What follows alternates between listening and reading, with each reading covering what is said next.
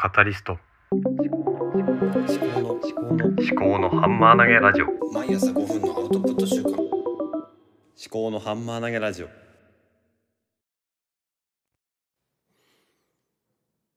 考のハンマー投げラジオ。毎朝5分のアウトプット週間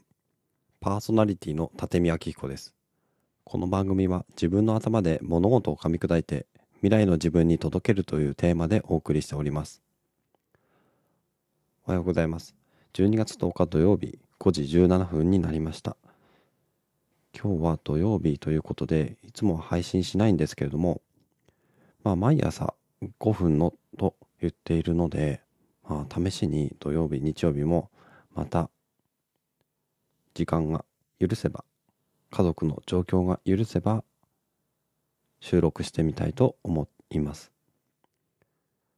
で今日はあの試行錯誤というタイトル見出しをつけてノート連携カバーアートオープニングその3つについて、えー、今何ですかね試行錯誤していることを、えー、報告していきたいと思います。まず1つ目ノートに自動で文字起こしをしているものを昨日試しにですね昨日のポッドキャスト物探しとポッドキャストの概要欄という、えー、配信についてノートっていうサービスに、えー、Spotify、Apple Podcast、Amazon Music のリンクを貼って、で、Just Press Record っていう iOS の iPadOS にもあるんですけども、そのアプリで、えー、この収録を同時に録音してるんですが、えー、文字起こしの精度とか、あとは句読点とかが入らないとかっていう、まあ問題はありますけども、試しにですね、それをノートの本文というか、ノートの中に貼り付けをして投稿してみました。まあ、これがどういう効果を生むかはまだ分かりませんけれども、まあ、なんでやったかっていうと、YouTube とか Spotify の、まあ、YouTube はあの自動文字起こしが出てくるんですよね。あとは Spotify の Spotify 独占配信のポッドキャストでは、え自動文字起こしが出てくるんですね。で、それと似たようなことができないのかなって思っていたら、そういえば JustPress Record で自動で文字起こしをしていて、今までは時々、え Day1 というアプリ、あのジャーナリングアプリに保存していたんですけども、うん、試しに、あの、公開してみてもいいのかなって思って、特に個人情報が載っているわけでもないし、で、その効果として見込めるものが何かあるかなと思ったんですが、それは私自身に対するフィードバックになるかもしれないということです。自動で文字起こしをされるということは私の発音とか、えー、声がはっきりしていないと正確に文字起こしをされないことが多いのではないかと考えました。あーとかうーとかそういう、うん、フィラー音っていうんですかね。そういうものが多いとまた文字起こしをした時に見える化するんですよね。そうやって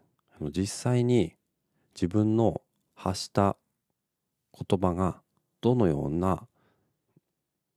並びで表現されているのかとか発音が悪いと言いたかった言葉じゃない言葉に変換されたりとかするんですよね。それがまあ、なんて言うんですかね、視聴者に対する、あの、メリットというよりかは、配信者私自身にとってのフィードバックになるのではないかなというふうに今考えております。で、特に労力としてはほとんどかからないんですね。文字起こしは自動でやってくれるし。でもう一つ、えー、カバーアートあとオープニングについてですね、話をしようかなと思ったんですが、えー、まあ、あとね、残り数分です。数分っていうか、まあ、あと10秒ぐらいなんですがね、どうでしょう？まあ土曜日なんでちょっとだけ話をしてみようかなと思います。カバーアートの方を、うん、まあ、この間変えたんですけども、ちょっとね、なんかこう、もうちょっと何かないかなって思ってたんですね。独自性というか、背景が、まあ、黄色、オレンジみたいな形で、まあ、それは今までと同じなんですが、それがね、ちょっとのっぺりとしてるというか、もうちょっとこう有機的な、有機的というのが、こう、温かいものにならないかなって思ってたんですね。で、そんな中で自分の iPhone の、まあ、Canva っていうアプリ使ってるんですけども、そこで背景を自分の写真からアップロードする画面の中で自分の過去に撮った写真をこう見てたんですが朝焼けをこう雲がね朝焼けで鮮やかにこう色づいている。そんな写真があったんでそれを入れてみたんですね。それで今日から多分そのサムネイルになってるカバーアートになってると思うんですがこれがねちょうど私のコンセプトの毎朝5分のアウトプット習慣というその朝、えー、っていうこと。あとハンマー投げっていうこと。ハンマー投げってまあ空に投げていくものだと思うんで空中に。だから、えー、朝の空。という表現がその背景でできたのかなと思って、えー、ちょっとね、まあ、色合い的にどうなのかなっては思うんですが、ね、私の自宅から撮った写真なんですけどもねこういうのをね、うん、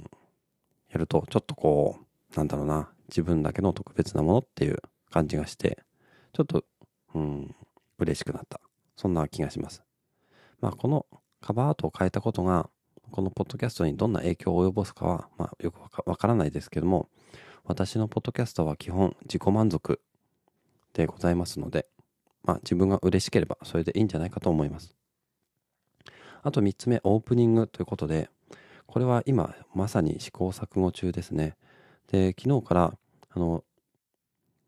立見明子のっていうのを最初に入れないで、えー、思考のハンマー投げラジオっていう、まあ、番組タイトルそしてサブタイトルの毎朝5分のアウトプット習慣このサブタイトルも最近入れたんですけどね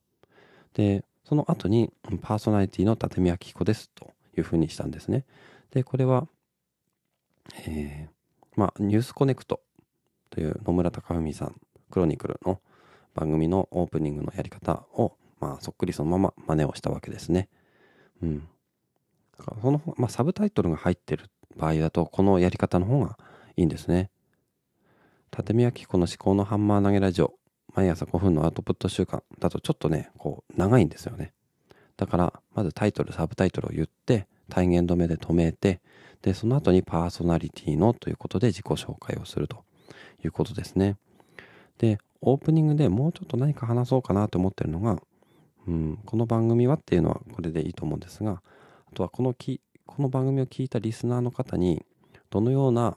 うん、行動を起こしてもらいたいかとか、まあそんなことはちょっとそこまでは立ち入らなくてもいいような気はするんですが、例えば私がどんな人間なのかとかね、えー、3, 3人の、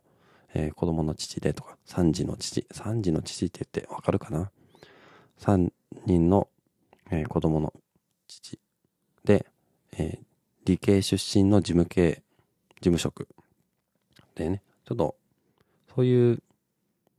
肩書きみたいなのを簡単にね、本当に一言入れてみる。というのと、うん、この番組を聞いて、そうだな、一人でも、うん、自分の考えをアウトプットしてみようという方が、うん、増えていけ、いって、世の中が、こう、なんていうのかな、自分の考えをアウトプットするっていうことが、その、まあ、民主主義にもつながる、成熟にもつながると思うし、その、なんていうのかな、やっぱりオープンな世界、オープンな世界というか、自分の意見が言える人が増えた方がいいと思うんですよね。だからそんな世の中になればいいのかなって、漠然と今ね、話しながら考えているところです。そういう要素を入れていったらいいのかなって思うんですよね。今日ちょっとね、毎朝5分のって言っときながら、まあ10分くらいになりましたけれども、まあ、これは土曜日ということで、で土曜版、日曜版とかっていうのも、まあニュースコネクトのパクリみたいな感じになりますけどね。えー、そんなところかな。ね。というわけで今日は、えー、いろいろとポッドキャストの運営上